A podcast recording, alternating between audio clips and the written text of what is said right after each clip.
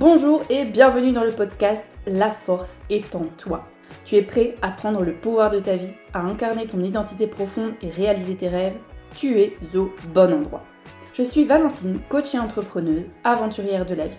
Ma mission est d'éveiller les consciences à l'importance de l'épanouissement de l'humain pour un monde plus conscient et solidaire. Il me tient à cœur de contribuer à l'émergence d'une société qui éduque au développement de l'amour et de la connaissance de soi. Chaque mardi, je vous diffuse de la motivation pour concrétiser vos projets, des clés pour avancer dans votre cheminement personnel, de l'inspiration et une vision différente sur la vie qui nous entoure. Faisons rayonner le monde. Bien bonjour, aujourd'hui je suis heureuse de te retrouver pour te partager mon expérience du moment par rapport à l'accueil de mes émotions et au fait, on pourrait dire, d'apprendre à danser sous la pluie. Ce que je souhaite te partager dans cet épisode, c'est mon expérience du moment par rapport à l'accueil de mes émotions, le fait d'incarner ma posture et comme le dit le titre de l'épisode, le fait que c'est ok de ne pas être ok. Pour être totalement transparente avec toi, cet épisode me demande beaucoup de vulnérabilité, me demande de laisser euh, mon envie de contrôler mon image de côté et en fait de ben, de me présenter à vous avec mes failles en fait et mes faiblesses du moment. Et c'est un exercice très, très challengeant pour moi, mais hum, je pense qu'il est nécessaire et qu'il est utile de vous partager ben, ce que je vis en ce moment, mes prises de conscience et mes, hum, mes réelles appropriations en fait de concepts que je voyais pour l'instant uniquement théoriques. Je pense vraiment que cet épisode va pouvoir aussi vous éclairer et vous amener une, une autre euh, vision des choses, une autre euh, pensée autour de la souffrance et, euh, et le fait voilà d'accueillir nos émotions qui sont parfois désagréables mais surtout j'ai vraiment surtout compris en fait que c'est pas juste de se dire je les accueille. Enfin bref, je vous raconte cette petite histoire et j'espère que vous pourrez en tout cas en tirer des concepts euh, applicables à votre propre vie.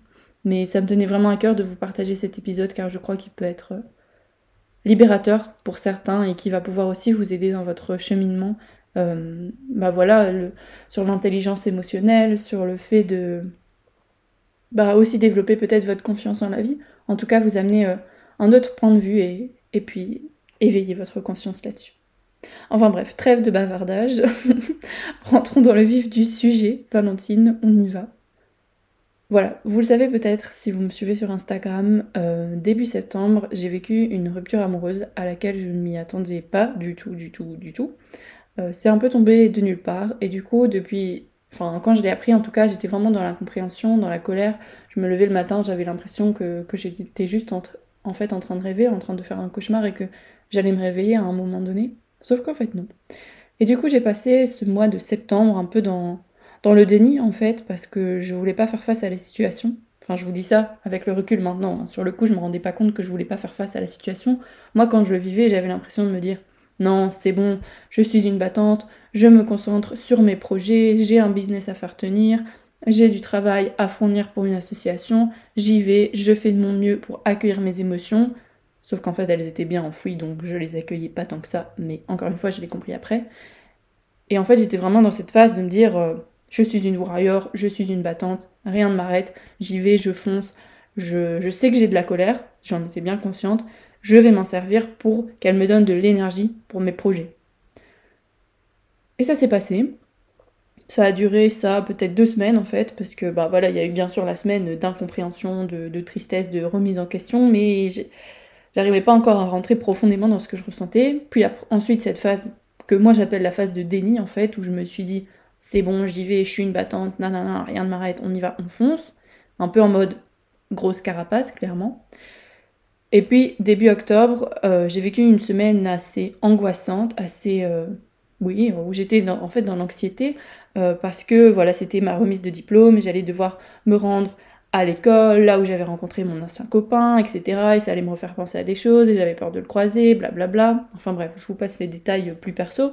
Mais en fait, quand je me suis rendu compte que, tiens, je recommençais à faire des cauchemars la nuit, je me levais le matin, je m'endormais le soir en pensant rien qu'à ça. Euh, c'était un petit combat intérieur pendant la journée pour me dire euh, de pas y penser, de continuer à avancer et de garder cette carapace. C'était difficile. Et en fait, du coup, ça a déjà fait tilt dans mon cerveau de me dire ouais, euh, en fait, peut-être qu'il y a un truc qui va pas. mais j'étais pas encore prête, ou je sais pas, c'était pas le moment en tout cas de creuser. C'est ce que je me dis en tout cas avec le recul. Mais encore une fois, quand j'étais dedans, je me rendais pas compte. J'essayais juste de faire de mon mieux, on va dire, et, et de comment de dealer avec ces émotions-là. J'essayais de les gérer en fait, au lieu de les accepter, de les accueillir. J'essayais de, vraiment de les gérer et de dire non, c'est pas le moment de sortir. Là les gars, moi je dois bosser, je dois travailler, j'ai un business à faire tourner, c'est pas le moment. Sauf qu'en fait nos émotions, ben elles sont là, on décide pas quand c'est le moment quand c'est pas le moment quoi. Et donc cette semaine-là se passe, et le mardi de la semaine suivante, je devais aller à Bruxelles pour enregistrer un podcast format interview en présentiel, voilà, c'était trop cool. Finalement, ça ne s'est pas fait pour un, certain imprévu, et donc j'ai passé la journée dans le canapé. Il faut savoir que j'étais pas chez moi, j'étais chez mon frère à ce moment-là, donc c'était aussi un environnement différent, et donc toutes les excuses étaient bonnes, quoi. Je me disais, oh, je vais regarder cette série, un épisode, deux épisodes, bon, pourquoi pas un troisième, de toute façon, j'ai rien à faire ce qui est complètement faux. J'aurais très bien pu me trouver une occupation plus enrichissante que de faire du binge-watching de séries. Mais bref, c'est que ça devait se passer comme ça. Donc je passe ma journée dans le canapé. Puis à un moment, sur le coup de 16 heures, je me rends compte qu'en fait. Euh, enfin, je me dis, qu'est-ce que je suis en train de faire là? Pourquoi est-ce que je passe mon temps à regarder des séries? Genre, ça m'arrive jamais. Oui, un ou deux épisodes de temps en temps, j'aime bien, ok, comme tout le monde. Mais passer ma journée complète dans le canapé à regarder des séries, ça m'arrive Enfin, ça faisait bien, bien longtemps que ça m'était arrivé. Donc là, j'ai quand même eu la lueur d'esprit de me dire, bon, ok, qu'est-ce qui va pas bien? Et aussi, ce jour-là, euh, c'était une semaine où je faisais des lives sur Instagram, et donc j'avais un live à 18h, et je me suis dit, bon, il va falloir quand même que je change un peu d'énergie, de mood pour ce live. Et donc, bref, ces petites prises de conscience m'ont fait réaliser qu'en fait, je n'allais pas bien, et que si j'étais en train de regarder des séries, c'était pour fuir ce qui se passait au plus profond de moi. Et donc à ce moment-là, bah, j'ai fondu en larmes et je me suis rendu compte que, ouais, en fait, euh, ma situation ne me convenait pas. Pourquoi? Parce que, oui, à l'extérieur, ça allait bien. Oui, les projets que je mène vont bien et je les aime bien. Mais si au fond de moi, ça ne va pas et que je ne me sens intérieurement pas bien, bah, en fait, ça a directement des répercussions sur tout ce que je fais. Et c'est important de vous transmettre aussi ça, c'est que il y a toujours l'être et le faire. Et depuis qu'on est petit, à l'école, on nous apprend à faire, faire, faire on nous apprend pas à être. Et quand je veux dire apprendre à être, c'est apprendre ben, à comprendre notre fort intérieur, notre cheminement intérieur et justement toute cette intelligence émotionnelle, apprendre à accueillir nos émotions, à, à surfer en fait sur le flot de la vie, sur les vagues, sur les, sur les ups, sur les downs, sur le positif, le négatif, que je préfère appeler l'agréable et le désagréable, on ne nous apprend pas tout ça. On nous apprend juste à faire, faire, faire, faire, faire, faire, faire. Mais sauf qu'en fait, quand l'être n'est pas OK, le faire ne va pas être OK non plus, puisque c'est nous qui faisons. Donc si nous, on n'est pas OK, ben, on ne sait pas faire un travail correct. On ne sait pas être OK dans, nos relations. C'est tout est lié en fait. Si nous on n'est pas ok, le reste va pas être ok. Et c'est ok de ne pas être ok on a le droit en fait de, ne pas aller bien, de ne pas se sentir bien. Et en fait, quand je me suis rendu compte que ça allait pas, j'ai envoyé un message à mon coach parce que je sais pas, j'avais besoin de parler à quelqu'un de confiance, mais qui allait avoir pas un regard euh, impliqué comme un proche peut l'avoir et c'est tout à fait ok et on en a besoin aussi. Mais là, j'avais besoin d'un regard extérieur, quelqu'un qui puisse me mettre gentiment un coup de pied au cul et me juste regarder la situation objectivement, ce qu'un coach pour moi peut faire, mais pas forcément un proche même s'il est de toute volonté pour nous aider, il y a forcément de l'émotionnel plus impliqué là-dedans, et donc parfois c'est plus difficile d'avoir du recul par rapport à notre situation. Mais donc bref, j'ai contacté mon coach et je lui ai dit oui, euh, que ça n'allait pas, que j'avais l'impression que tous mes efforts ne servaient à rien par rapport à mon entreprise, euh, que voilà, euh, j'avais encore des, pensées par rapport à, mon ex-copain et que je savais pas quoi en faire. Enfin bref, un vrai message de détresse. Quand je le relis avec le recul, c'est un vrai message de détresse. Il m'a dit ok, on s'appelle et tout ça. Donc j'ai été me balader en forêt. Je me suis dit faut que je me bouge de là, faut que je change euh, mon état émotionnel, que je me mette en mouvement en fait. Euh, parce que l'émotion, c'est ça. Émotion, dans émotion, il y a motion en anglais qui signifie mouvement. Et l'émotion, elle nous invite au mouvement. Et l'émotion, elle est passagère. Elle ne fait que passer en nous. J'y reviendrai un peu plus tard dans l'épisode. Je continue mon histoire. Mais du coup, je pars en forêt, j'appelle mon coach. Et là, en fait, j'ai compris que que c'était pas guéri en moi, que tout ce que je m'étais dit en septembre, de genre ouais, ça va bien, non, c'est bon, un mois pour m'en remettre, c'est assez. Ben non, quand tu sors d'une relation de, presque un an et qui était vraiment super, sur laquelle tu avais beaucoup de, d'espoir et de, projection aussi, ben non, il faut pas un mois pour être guéri. Et de toute façon, il y a personne qui a dit qu'il y avait un certain timing. On s'en fout si ça prend un mois, trois ans, une semaine, enfin, chacun vit les choses différemment, mais c'était juste de me rendre compte qu'en fait, c'était pas guéri et que il fallait que bah, que je prenne soin de cette blessure en fait. À ce moment-là, si vous voulez, l'image que moi j'avais, c'est que quand il m'arrivait ma rupture, pouf, ça, faisait, ça a créé une blessure. Une blessure comme on se blesse, ou une coupure ou quoi. Et que moi, j'ai vu ça, pouf, j'ai mis un pansement dessus direct, mais sans même prendre le temps de nettoyer la blessure. Et puis là, en fait, la blessure, elle était en train de sointer en dessous. Et du coup, il a fallu que j'ai le courage d'arracher le pansement d'un coup sec, de réouvrir la blessure et de prendre le temps de la nettoyer avant qu'elle puisse cicatriser.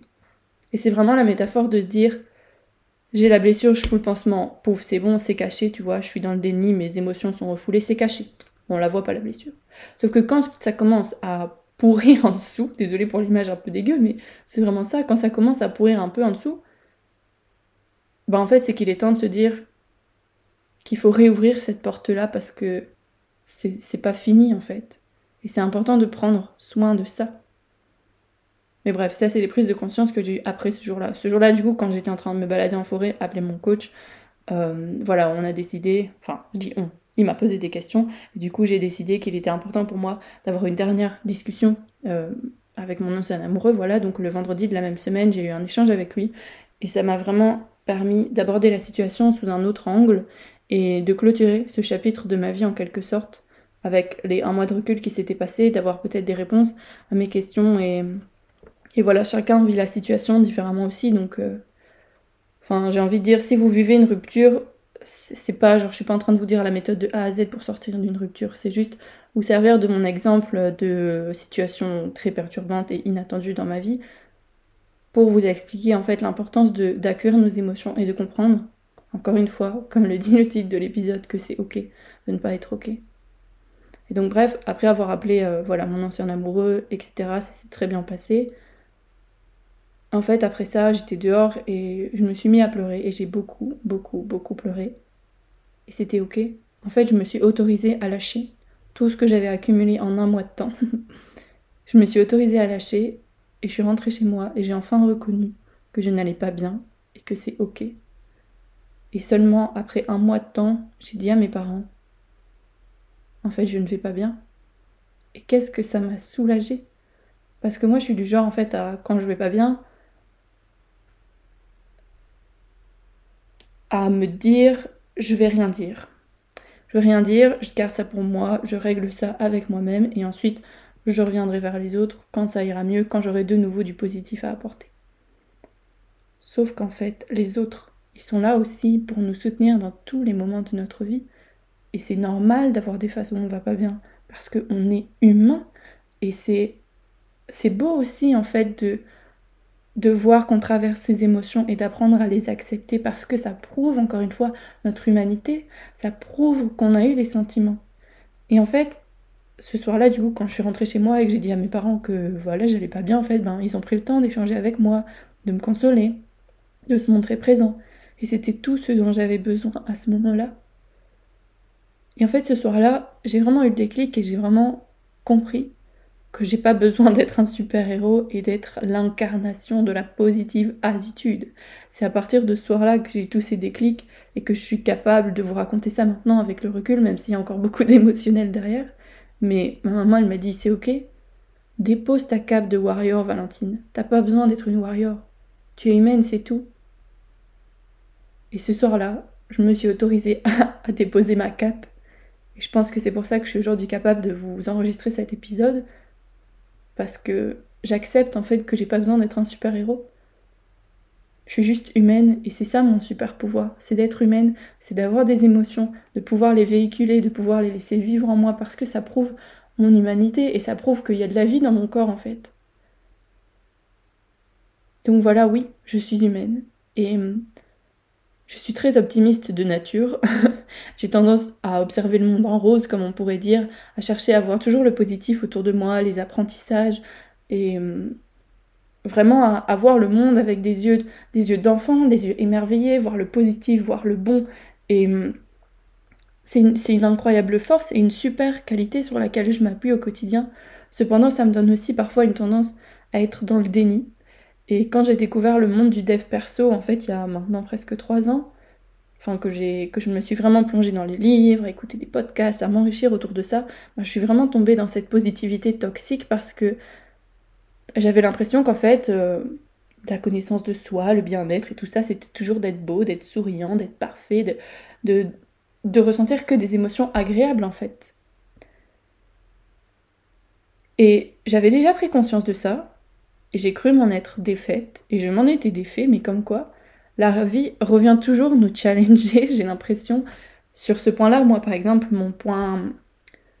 Je pas, j'ai pas envie de dire mon point faible parce que c'est pas du tout un point faible, mais ça peut être voilà une tendance trop extrême à l'optimisme, on va dire ça comme ça, me pousse à tomber dans la positivité toxique.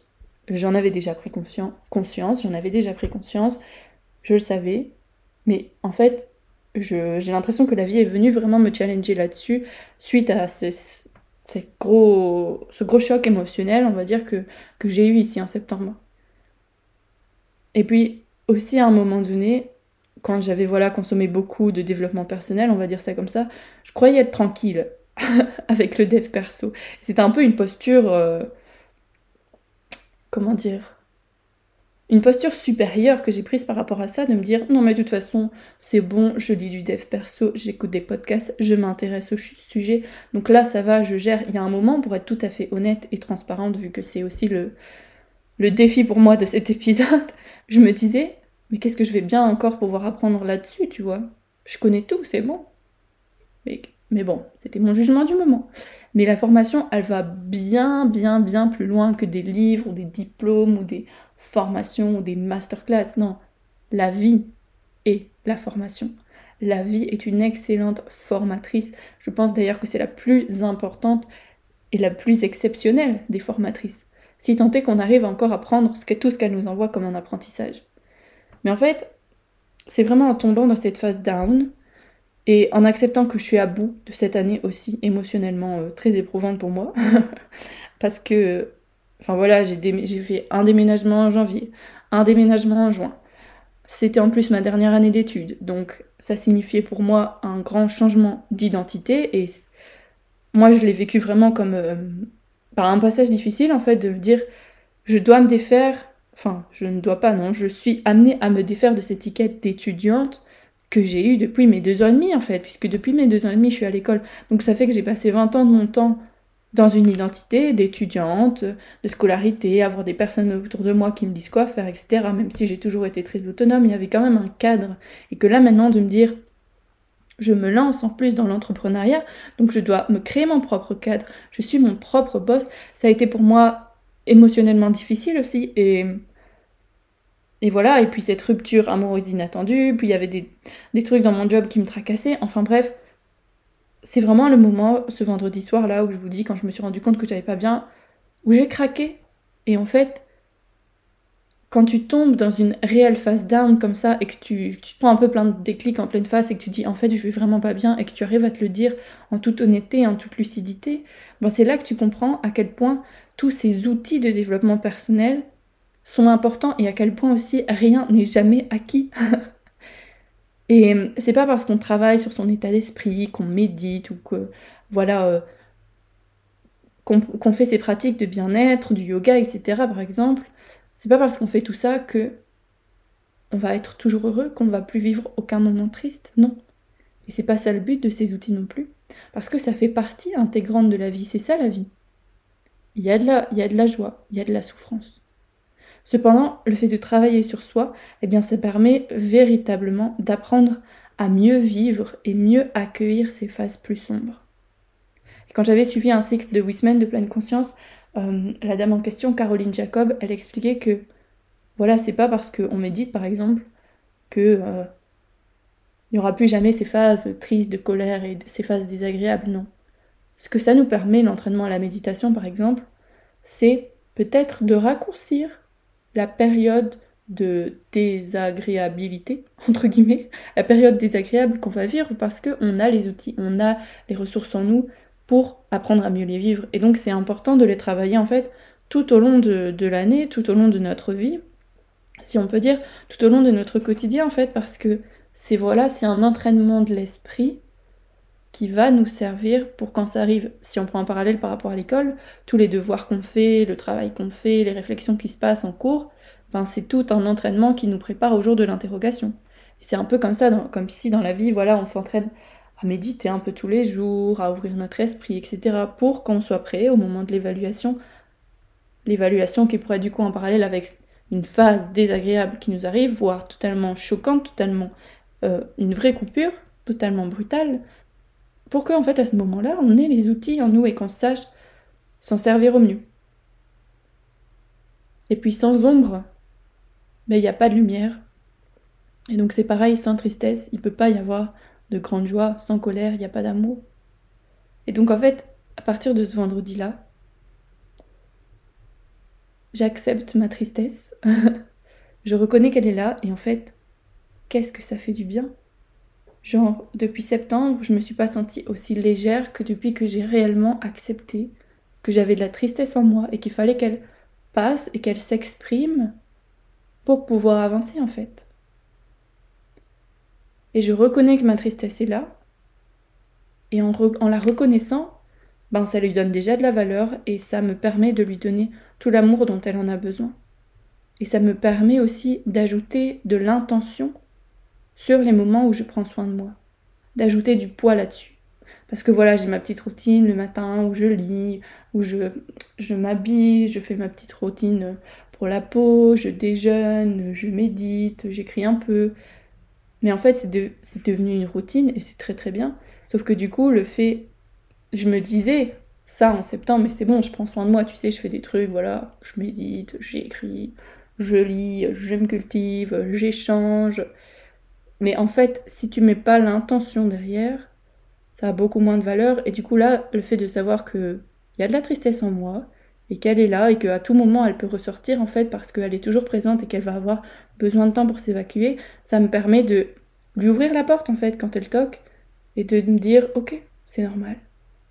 Bienvenue tristesse, passe donc, je te donne tout l'amour dont tu as besoin, je te passe de la pommade, et vas-y, passe, circule, parce qu'il n'y a que en te laissant circuler tristesse que tu vas pouvoir faire ton bout de chemin, que tu vas m'apprendre des choses et que, hop, ça va de nouveau laisser place à la joie, au calme, à la paix intérieure. Et en fait, de faire tout ça, enfin d'avoir ce cheminement en tête, cette réflexion en tête, ça me permet vraiment de voir les choses sous un autre angle et voilà mon côté optimiste et qui tire des apprentissages de tout ressort. Et en fait, ce qui est fou aussi, c'est que depuis ce mois de septembre, ma confiance en la vie s'est déployée mes fois mille. Alors que ça peut sembler paradoxal, vu tous les, challenges voilà, que m'envoie cette année, comme je vous ai expliqué. Mais ça m'a vraiment permis de comprendre qu'en fait, dans la vie, tu as deux choix. Soit tout est un fardeau, soit tout est un cadeau. Et ma croyance, vraiment profonde, c'est que si la vie nous a été donnée, ça veut dire que nous sommes la vie, nous sommes l'expression de la vie. On a été euh, le spermatozoïde élu parmi les milliers de spermatozoïdes, enfin, les proportions que ce soit nous qui, se, qui les proportions que ce soit nous qui devenons un humain sur Terre étaient quand même très très larges. Mais pourtant c'est nous. La vie nous a été donnée. Et moi, je crois profondément que si la vie nous a été donnée, ça veut dire que la vie nous veut du bien puisque nous sommes la vie. Alors pourquoi la vie nous voudrait du mal? Je ne sais pas si ça résonne en vous ou pas, et c'est ok si ça résonne pas, mais si ça peut vous permettre de voir les choses sous un autre angle, c'est super. Mon but c'est pas du tout de vous convertir à mes croyances, c'est juste de vous montrer voilà qu'il existe aussi d'autres manières de penser sur le monde. Et moi je pense vraiment que si la vie nous a été donnée, nous sommes la vie, et de ce fait, pourquoi la vie nous voudrait du mal, puisque nous sommes elle?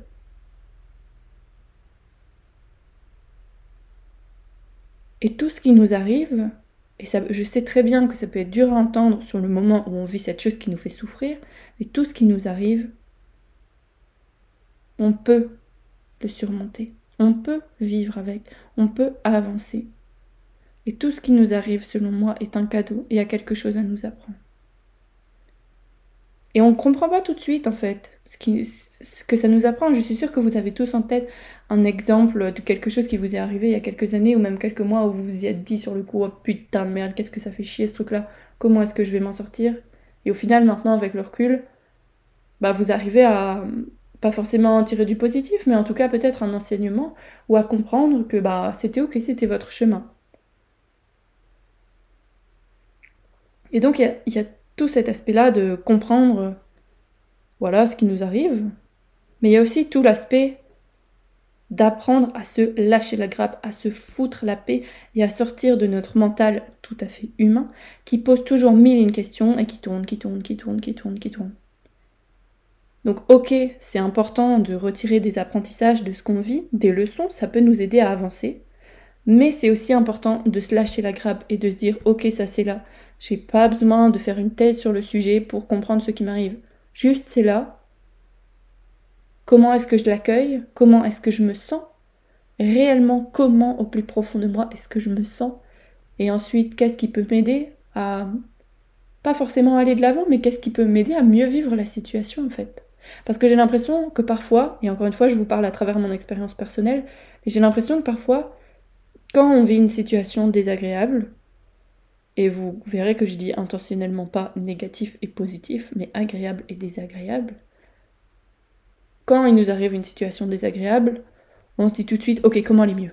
Comment aller mieux? Vite, vite, comment aller mieux? Et on veut vite sortir de là. Alors que la situation, elle est là, nos émotions, elles sont là. Alors je pense qu'il faut prendre le temps de cette phase de souffrance, de cette phase de douleur, et de laisser nos émotions passer. Et du coup, la question c'est comment est-ce que je me sens et comment accueillir cette émotion-là, comment vivre avec ça, et pas directement chercher comment aller mieux. Comment vivre avec ça, comment prendre soin de cette émotion, comment la consoler? Et cette étape de consolation est très importante et bien sûr qu'on peut voilà, se consoler nous-mêmes, en travaillant par exemple les affirmations positives, en faisant des méditations guidées qui vont parler de notre force intérieure, etc. Mais il y a aussi toute la consolation à aller chercher autour de nous. À trouver quelqu'un de en qui on a confiance, quelqu'un de bienveillant, une épaule vraiment présente pour nous, sur laquelle on peut aller dire, tu sais, je vais pas bien, j'ai besoin de toi. Et ça demande beaucoup de courage, et là je parle vraiment en connaissance de cause, de réussir à dire ça. Et hum, parce qu'en en fait, on se met dans notre vulnérabilité on se montre un peu fragile et hum, un peu comme un, un, petit oiseau, vous savez, qui vient de taper dans la fenêtre et qui a, qui a mal, qui a envie qu'on le soigne. Il est tout fragile, tout vulnérable. Et ça nous demande beaucoup de courage d'aller chercher la consolation. Mais c'est ça aussi la force des liens, la force des autres et la force de notre humanité, c'est que il y a tellement d'amour entre nous. il y a tellement d'amour entre nous. Sauf que parfois il est caché et surtout on ne l'exprime pas tous de la même manière, mais nous sommes des êtres d'amour. Nous sommes des êtres d'amour, des êtres de vie et pour réussir à vivre cette phase de je me sens pas ok, je suis pas ok, c'est bien de la vivre seule, oui, de se reconstruire seule, mais c'est hyper important aussi de voir tout l'appui et tout l'amour qu'il y a autour de nous pour nous soutenir dans cette phase, parce qu'on en a besoin. Et je vous le dis avec beaucoup d'émotion euh, et ma gorge nouée, parce que c'est vraiment quelque chose avec lequel j'ai du mal, mais que je suis en train d'apprendre, c'est que les autres, ils sont là pour nous, et, et en fait c'est super beau de reconnaître que il y a des gens, il y a au moins une personne sur Terre sur qui vous pouvez compter et sur qui vous pouvez vous confier. Et c'est très important d'enrichir cette relation. Parce que voilà, vous êtes humain, on est humain, tu es humain, je suis humaine. Et c'est ok de pas être ok. Et c'est ok d'apprendre à vivre cette phase pour pouvoir aller de l'avant ensuite. Apprenons à nous donner aussi de la clarté mentale. Ah, lâcher ces pensées qui tournent dans notre tête. Et j'aime bien cette image vraiment surtout avec l'automne actuellement, de dire que nos pensées sont comme des feuilles mortes qui vont venir s'entasser, s'entasser, s'entasser, s'entasser, s'entasser. Et là, on souffle dessus, on les balaye. Et vraiment, cette image de les balayer, ça fait directement appel à notre pouvoir de respiration, en fait. La respiration qui est toujours là, toujours présente et qui peut toujours nous servir au quotidien, qui va, qui vient, qui inspire, qui expire, sans qu'on lui demande rien. Elle est toujours là pour nous. Et c'est un outil hyper précieux auquel on peut faire appel pour, voilà, venir balayer ces feuilles mortes, venir un peu balayer nos pensées, nous apporter de la clarté mentale. Aussi, moi, je vous invite vraiment à sortir la tête et à aller dehors, vous confronter au vent. Qu'est-ce que le vent fait du bien? Parce que lui aussi, il permet de balayer ces feuilles mortes, que ce soit dans la nature, mais aussi dans notre tête. Et cette clarté mentale, cet espace vide dans notre esprit, en fait, il est hyper important pour venir nous connecter à notre intuition, à nos sensations, et pour nous faire comprendre qu'en fait, c'est juste une phase de notre vie qu'on est en train de traverser. Ce qu'on vit actuellement, ce que tu vis actuellement, cette journée, ces sensations, ce n'est pas ta vie, c'est qu'une partie de ta vie. Et ça aussi, ça aide, je trouve, à relativiser, à accepter la situation et à, et à avancer. J'aurais tellement d'autres choses à vous dire, à vous raconter. Mais voilà, ça me semblait vraiment important en tout cas de, partager avec vous cet épisode, euh, qui a été en tout cas pour ma part riche en émotions, déjà rien qu'à préparer un peu les gros points que j'avais envie de vous raconter, euh, et à vous les raconter là maintenant. Ça me demande beaucoup de, de vulnérabilité, comme je vous l'ai dit, et de faire face aussi à mes failles. Et, j'espère que ça vous parle, en tout cas. J'espère que ça vous parle, que ça vous aide, que ça peut vous, vous éclairer sur votre chemin, vous amener d'autres perspectives et vous faire comprendre aussi que, que vous n'êtes pas seul. Je parle beaucoup en vous dans ce podcast parce que je sais que vous êtes plusieurs à m'écouter et que ça permet aussi de, de vous relier à ce, bah, ce sentiment de, de lien et de savoir que, que tu n'es pas seul à écouter cet épisode, que tu n'es pas seul à traverser ces périodes de down, de désagréable, de colère, de tristesse, de, de peur, de honte, même parfois. Et c'est ok de ne pas être ok.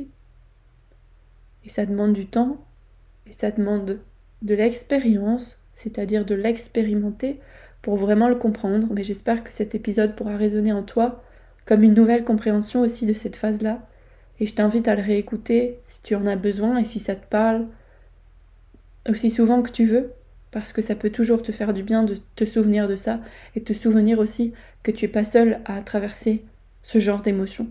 Bon là j'ai pris le cas de ma rupture parce que voilà c'est ce qui m'arrive aujourd'hui, mais c'est aussi le cas dans un deuil parce que bon c'est un peu légèrement comparable, mais la fin d'une relation c'est aussi faire le deuil de la relation, c'est pareil quand il y a une personne proche qui, décède, on passe aussi par ces différentes émotions.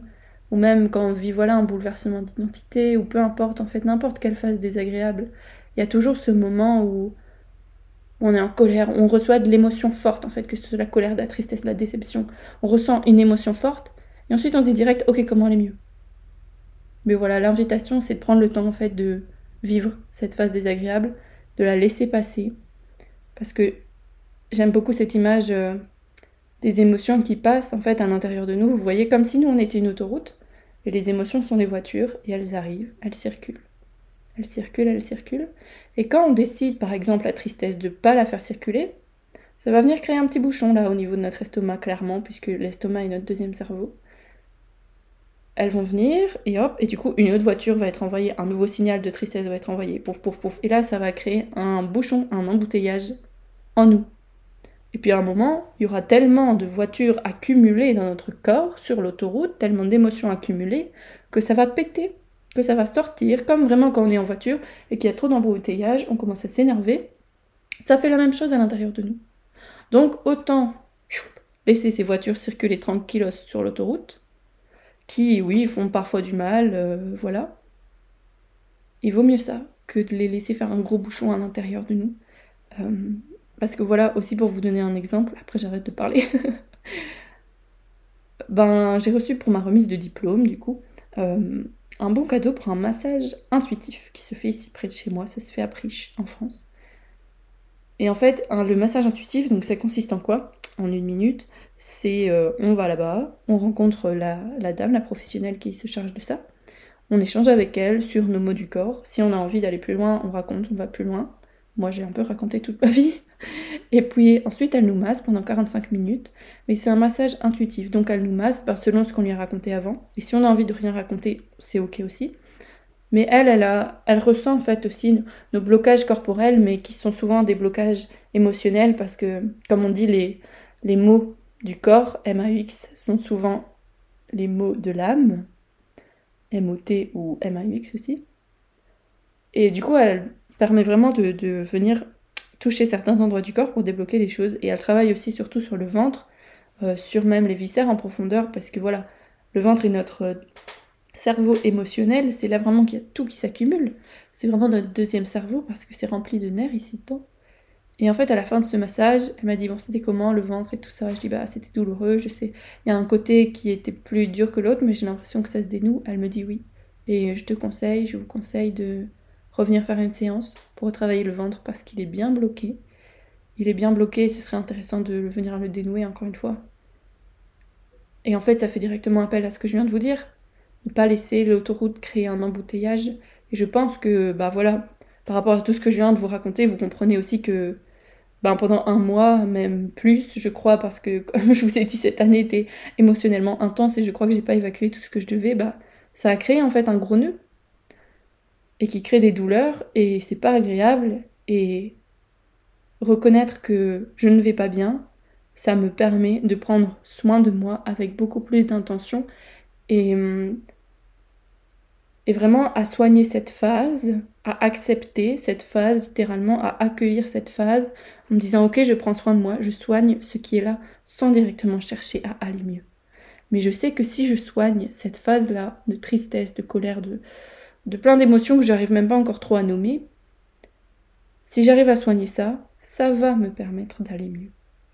Donc voilà, step by step, étape par étape, et c'est sûr que ça demande du courage et du, lâcher prise et de la confiance aussi en la vie, moi je trouve, de, bah, de vivre ces phases euh, de cette manière, quoi. enfin voilà, je sais pas comment l'épisode résonne en vous. N'hésite pas euh, à me faire un petit retour sur Instagram, ça me fera extrêmement plaisir de te lire en tout cas. Et même si tu as envie de me partager euh, voilà, de trouver cette personne de confiance à qui tu peux raconter, eh bien je suis là, avec plaisir pour échanger avec toi, pour être euh, ton oreille attentive euh, et objective qui, qui pourra t'écouter. Ce sera avec grand plaisir et avec plein d'amour et de bienveillance. Je te remercie d'avoir écouté l'épisode jusqu'ici. Remercie-toi aussi parce que je pense vraiment que c'est un cadeau que tu te fais à toi, de ouvrir ton esprit à différentes visions, d'ouvrir ton esprit à différents concepts, parce que même si ça fait pas écho avec toi aujourd'hui, c'est une petite graine qui est plantée dans ton cerveau et qui va germer à un moment donné. Donc dis-toi merci d'avoir pris ces presque 40 minutes pour toi. Je te dis merci aussi pour ta présence. Et si le podcast te plaît, si tu penses qu'il pourrait toucher d'autres personnes, je t'invite vraiment à le partager parce que plus on sera à le partager, à en parler autour de nous, et eh ben ça pourra aussi aider davantage de monde c'est un peu notre contribution à chacun. Une invitation vraiment à faire rayonner le monde. Et surtout, retiens que la force est en toi. À bientôt.